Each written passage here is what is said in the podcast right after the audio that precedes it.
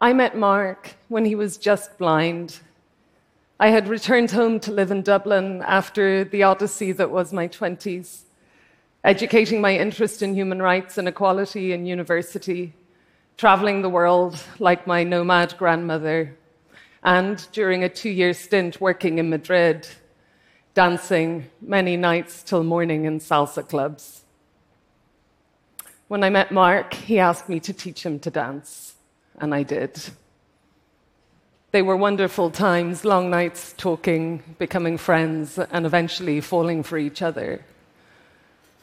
Mark had lost his sight when he was 22, and the man that I met eight years later was rebuilding his identity, the cornerstone of which was this incredible spirit that had taken him to the Gobi Desert, where he ran six marathons in seven days and to marathons at the North Pole and from Everest Base Camp. When I asked him what had led to this high octane life, he quoted Nietzsche He who has a why to live can bear with almost any how. He had come across the quote in a really beautiful book called Man's Search for Meaning by Viktor Frankl, a neurologist and psychiatrist who survived years in a Nazi concentration camp Frankl used this Nietzsche quote to explain to us that when we can no longer change our circumstances, we are challenged to change ourselves. Eventually, I did rebuild my identity, and the why for me was about competing again because pursuing success and risking failure was simply how I felt normal. And I finished the rebuild on the 10th anniversary of losing my sight. I took part in a 43 day expedition race in the coldest, most remote, most challenging place on Earth. It was the first race to the South Pole since Shackleton, Scott, and Amundsen set foot in Antarctica 100 years before. And putting the demons of blindness behind me with every step towards the pole, it offered me a long lasting sense of contentment. As it turned out, I would need that in reserve because one year after my return, in arguably the safest place on earth, a bedroom at a friend's house, I fell from a third story window onto the concrete below. I don't know how it happened. I think I must have got up to go to the bathroom. And because I'm blind, I used to run my hand along the wall to find my way. That night, my hand found a, an open space where the closed window should have been, and I cartwheeled out. My friends who found me thought I was dead. When I got to hospital, the doctors thought I was going to die, and when I realized what was happening to me, I thought that dying might have been uh, might have been the best outcome. And lying in intensive care, facing the prospect of being blind and paralyzed, high on morphine, I was trying to make sense of what was going on. And one night, lying flat on my back, I felt for my phone to write a blog trying to explain how I should respond. It was called Optimist, Realist, or something else, and it drew on the experiences of Admiral Stockdale, who was a POW in the Vietnam War. He was incarcerated, tortured for over seven years. His circumstances were bleak, but he survived. The ones who didn't survive were the optimists they said, we'll be out by Christmas, and Christmas would come, and Christmas would go, and then it would be Christmas again. And when they didn't get out, they became disappointed, demoralized, and many of them died in their cells. Stockdale was a realist. He was inspired by the Stoic philosophers, and he confronted the brutal facts of his circumstances while maintaining a faith that he would prevail in the end. And in that blog, I was trying to apply his thinking as a realist to my increasingly bleak circumstances. during the many months of heart infections and kidney infections after my fall, at the very edge of survival, Simone and I faced the fundamental question how do you resolve the tension between acceptance and hope? And it's that that we want to explore with you now. After I got the call, I caught the first flight to England and arrived into the brightly lit intensive care ward where Mark was lying naked just under a sheet connected to machines that were monitoring if he would live. I said, I'm here, Mark. And he cried tears he seemed to have saved just for me. I wanted to gather him in my arms, but I couldn't move him. And so I kissed him the way you kiss a newborn baby, terrified of their fragility. Later that afternoon, when the bad news had been laid out for us, fractured skull bleeds on his brain, a possible torn aorta, and a spine broken in two places, no movement or feeling below his waist. Mark said to me, Come here. You need to get yourself as far away from this as possible. As I tried to process what he was saying, I was thinking, what the hell is wrong with you? We can't do this now. So I asked him, Are you breaking up with me? and he said, Look, you signed up for the blindness, but not this. And I answered, We don't even know what this is, but what I do know is what I can't handle right now is a breakup while someone I love is in intensive care. So I called on my negotiation skills and suggested we make a deal. I said, I will stay with you as long as you need me, as long as your back needs me, and when you no longer need me, then we talk about our relationship, like a contract with the possibility to renew in six months. he agreed, and I stayed. In fact, I refused to go home even to pack a bag. I slept by his bed when he could eat. I made all his food, and we cried, one or other or both of us together every day.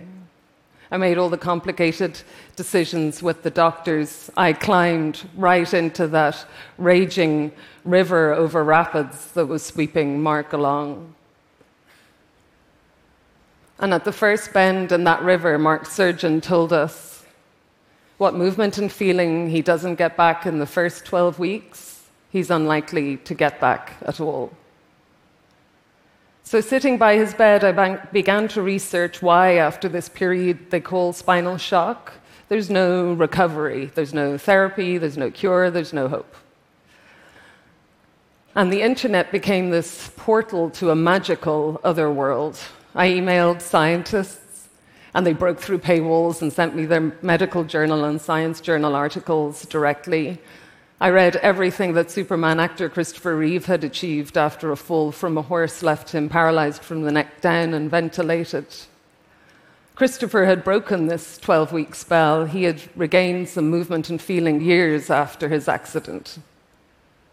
He dreamed of a world of empty wheelchairs. And Christopher and the scientists he worked with fueled us with hope. You see, Spinal cord injury strikes at the very heart of what it means to be human, and it had turned me from my upright, standing, running form into a seated compromise of myself. And it's not just the lack of feeling and movement. Paralysis also interferes with the body's internal systems, which are designed to keep us alive.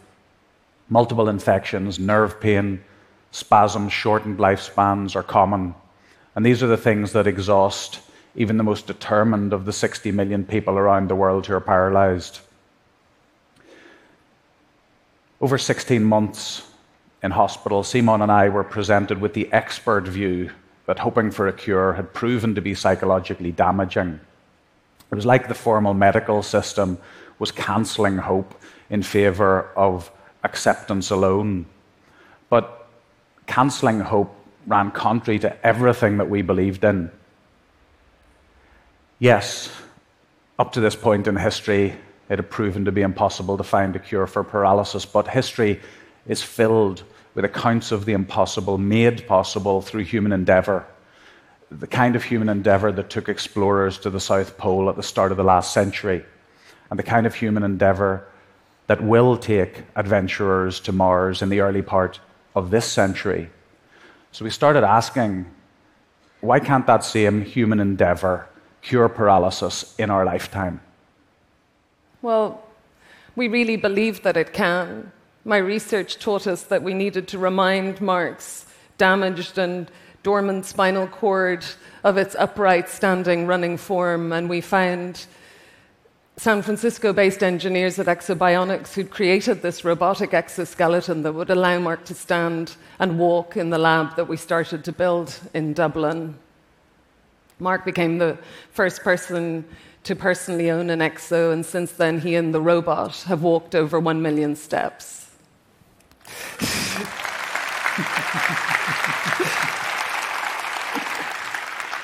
It was a bit of an early celebration because actually it wasn't enough. The robot was doing all of the work. So we needed to plug Mark in. So we connected the San Francisco engineers with a true visionary in UCLA, Dr. Reggie Edgerton, the most beautiful man, and his team's life work had resulted in a scientific breakthrough. Using electrical stimulation of the spinal cord, a number of subjects had been able to stand and, because of that, regain some movement and feeling, and most importantly, to regain some of the body's internal functions that are designed to keep us alive and to make that life a pleasure. Electrical stimulation of the spinal cord, we think, is the first meaningful therapy ever for paralyzed people. Now, of course, the San Francisco engineers and the scientists in UCLA knew about each other, knew about each other's work. But as so often happens when we're busy uh, creating groundbreaking scientific research, they hadn't quite yet got together. That seemed to be our job now. So we created our first collaboration, and the moment when we combined the electrical stimulation of Mark's spinal cord as he walked in his robotic exoskeleton was like that moment when Iron Man plugs the mini arc reactor into his chest and suddenly he and his suit become something else altogether.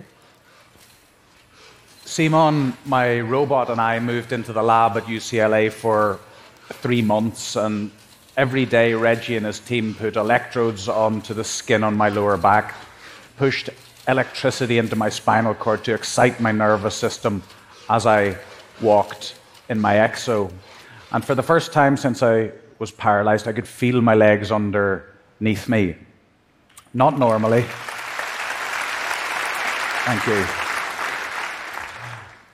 It wasn't a normal feeling, but with the stimulator turned on, upright in my exo, my legs felt substantial. I could feel the meat of my muscles on the, the bones of my legs.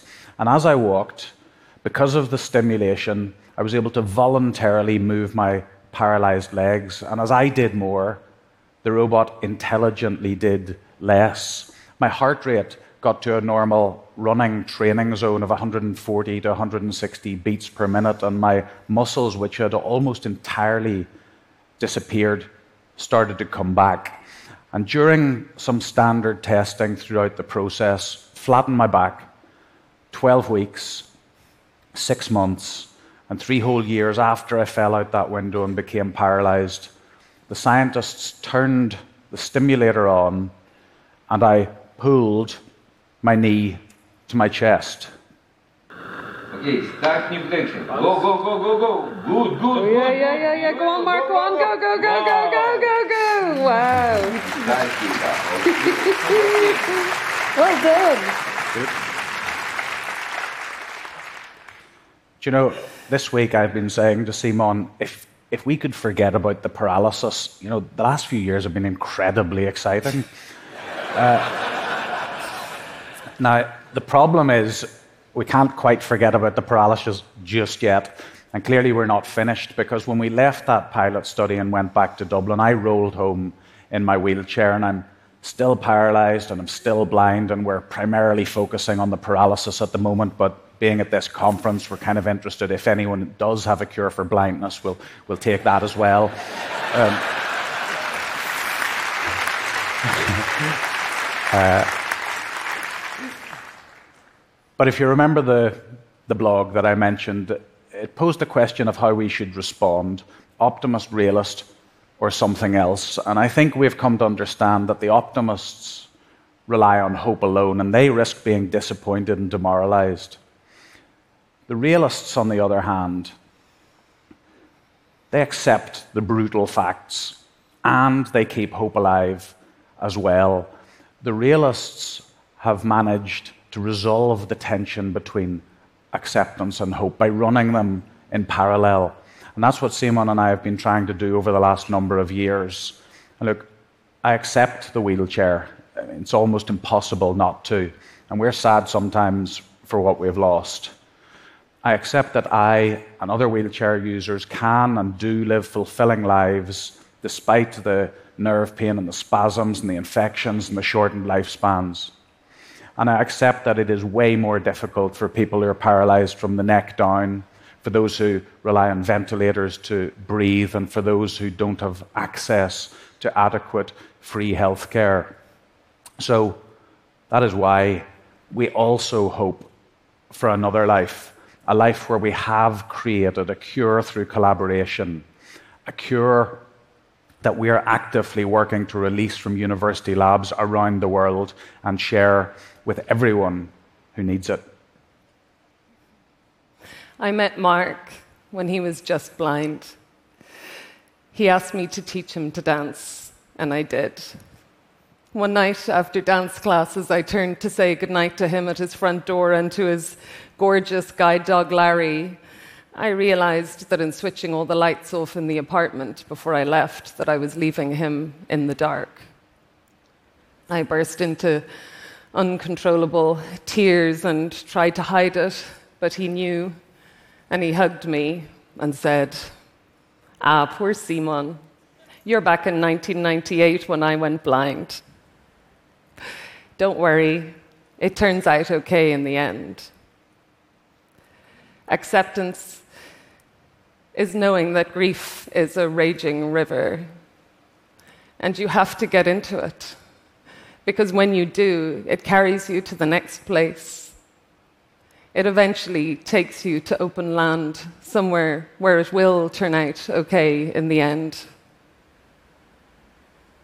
And it truly has been a love story, an expansive, abundant, deeply satisfying kind of love for our fellow humans and everyone in this act of creation. Science is love. Everyone we've met in this field just wants to get their work from the bench and into people's lives. And it's our job to help them to do that. Because when we do, we and everyone with us in this act of creation will be able to say, We did it. And then we danced.